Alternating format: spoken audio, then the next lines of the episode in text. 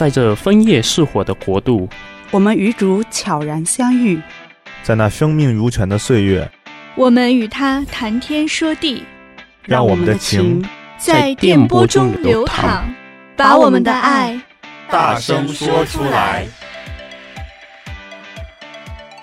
嗨，大家好，我们又见面啦！欢迎收听我们的节目《爱要说出来》，我是 Cindy。我是你们的主播 Danny，我是橙子，大家好。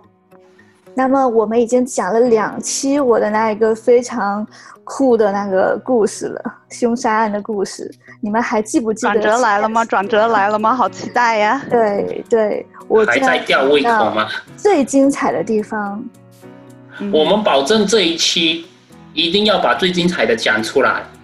对，我们保证这一期是这个故事的最后一期，好吗？不，不要再吊大家的胃口了。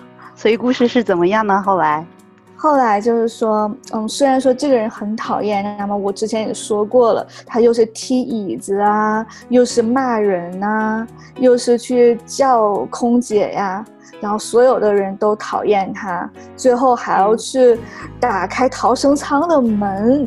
太可怕了，对，所以说五个人全部站了起来，把他一拳一脚打死了，这就是很惨，最后他下场也很惨。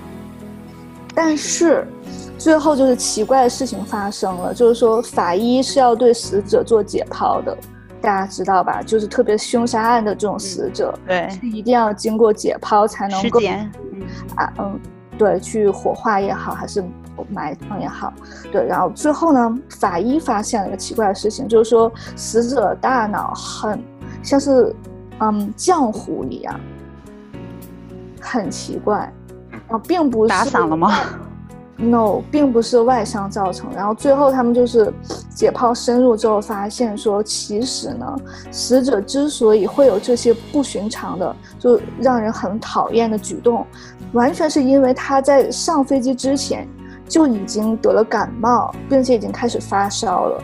那么在飞机这种高压封闭的那一种用空气不流通的环境下，他就是高烧不退，并且他大脑中呢似乎还有一个未知的肿瘤，他可能活着的时候自己都不知道。然后在这次旅行之中呢就爆发了，然后导致他就出现了那种不可以控制的抽搐。疼痛和幻觉，就他的抽搐感让他就是不断的就是踢椅子嘛，这也就是更好对应了前面人。对，为什么那个码农的椅子被他踢，是因为他没有办法控制自己的腿。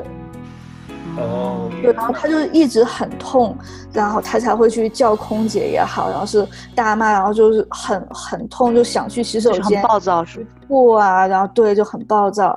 原来他是有自身的一种疾病。对对，其实他并不是一个大家所说的那一种很讨厌的人，而是他没办法，他是他的疾病是表现出来，对，让人家觉得他很讨厌，他很想去向外界求助，他按了很多铃也好，就是要飞机迫降也好，都是因为他实在是受不了了。嗯。嗯，听到 Cindy 讲这个的时候，这个故事的反转的时候，我也想起了一个例子。嗯，我记得是在去年一九年的年底的时候吧，可能是下半年的时候，有那个期间，我听到了，就看到了一个故事，一些新闻，一些文章，讲的是抑郁症的。其中有一个例子，他们讲的是韩国一个女星叫雪莉的一个女明星。嗯嗯，他是一个抑郁症患者，到那个时候新闻爆出来是他去世，因为抑郁症自杀去世了。所以为什么这个事这么火呢？呃，一来是因为他是明星，二来呃，因为是一个抑郁症患者。后呃，感觉现在越来越多的人会关注到抑郁症这个话题。嗯，当时这个故事是这样子，这个雪莉呢就。可能因为自己明星的生活压力，呃，或者这种演出的压力等等等等，造成了自己有这个抑郁症。他呢也跟这个乘客一样，有一些反常的举动。他作为一个明星，呃，大家刚开始都不知道他有抑郁症嘛，但他会在深夜直播，自己会在那开直播，在平台上面开直播，但是直播他一句话都不说，就躺在那一直哭，然后眼睛就很红肿，对，然后别人。对，就是这样同步就就这么直播开起来，所以有粉丝或者有网友看到了就不明白，就觉得你一个明星怎么这样子，就很可怕，在深夜就在那哭，然后也也不讲话，而且样子就挺恐怖的。我估计还是有很还是有很多男观众吧。这个这个就这个我就不太清楚有没有男观众。男观众和女观众的区别是什么概念？这个因为男观众喜欢看女明星呀、啊，嗯，然后后来是，后来女观众其实也喜欢看女明星啊，哎呀，哦，好吧，好，我们话话题转回来，回来，回来，后来，对，后来这个雪莉因为她去世了，所以大家才知道她那个时候。频繁的在深夜去直播，嗯。啊、呃，就是这么莫名其妙的直播，不同寻常的直播，其实也是他的一个求救的方式。嗯、他自己因为自身自身的抑郁症，所以他就没有办法控制自己，嗯，然后就是不知道怎么办，就在平台上面向大家去求救，但是，嗯，可是大家很遗憾，对，没有，对，大家没有发现发现到。没有，他自己也没有办法及时的疏导自己的这些负面的情绪，以至于到最后很遗憾，他就啊、呃、离世了。对，我就觉得跟这个故事还挺像。我对抑郁症稍微有一点点了解，因为我身边其实是有啊、呃，不能说不少人吧，也是有一些就我的朋友，我亲人是有抑郁症。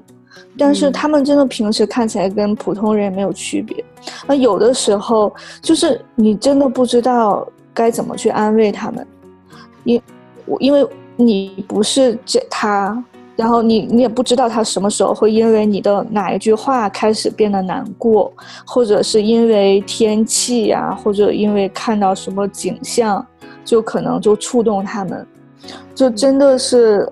很难，就是其实身为他们的家人朋友的话，我也是有时候就是嗯挺痛苦的，就看他们痛苦，我也会痛苦。可是真的很难，因为我不知道现在是不是也没有什么治疗抑郁症的这种奇效药，因为是现在有药物疗法我知道，然后还有一些电击之类的临床疗法，但是。都不是说可以百分之百治好，并且这个病可能是百分之九十九点九是会复发的。嗯，我觉得这两个你们刚才讲的这两个例子，我觉得更主要的是，我们都只正常了，或者都只看到了他们的一面，然后另外一面我们完全不知道，并且无法想象吧？对，嗯，我是觉得有些人，比如说像你说飞机上那些人，那些比如说那个马龙，他很认真打马。但很很很讨厌的人踢他的椅子，他为什么当时，呃，可以反过来想一想，对不对？就是为什么他会去踢人这件事情，也许他就不会那么那么那么凶狠的去把他给弄了，对不对？对，就是会有这悲剧的发生，这就会讲觉得周围人要害自己，但其实周围人未必真的想害自己，但你就潜意识就会想说，是不是你要威胁我？是不是，嗯，你会给我的生命造成威胁，给我的家人造成威胁？所以说，就是敌意吧，大家对陌生人的敌意。我觉得，我觉得那几个人肯定，那个马龙肯定不喜欢别人打他，对不对？甚至被他被别人打死，对不对？我就觉得，哎，我们中国，我们中国有有那个大，呃，儒家孔子也说过，就是己所不欲。勿施于人嘛，就你不喜欢被别人打，你就不要去打别人，对不对？对，嗯。或者自己不喜欢的东西，不要强加给别人。嗯。其实，其实我们我们圣经中，耶稣也也是如此教导我们的，就是无论做什么事哈，你们愿意怎么样待你们，就是你们愿意怎么样被人对待，你们也要怎样待别人。嗯，因为这是律法和先知的道理，没错，就是圣中圣经中耶稣给我们的教导，就是，唉，其实怎么说呢？换位思想嘛，爱人如己吧，同理心，对，那就多些关怀，多些爱，多想想周围的人，他可能是真的有一些问题需要帮助，他才会表现的很奇怪。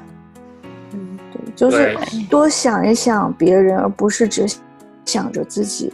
对，我们不需要非常的了解什么是抑郁症，不需要是专家，但是我们需要去关心为什么他们会这种反常的行为。我们多付出一点我们那一点的爱，不要吝啬我们的爱，爱要说出来。回到我们的节目，很精彩。嗯，没错。对，对，好了，我们这期节目估计也差不多到这了。嗯，希望又又要再说一次爱。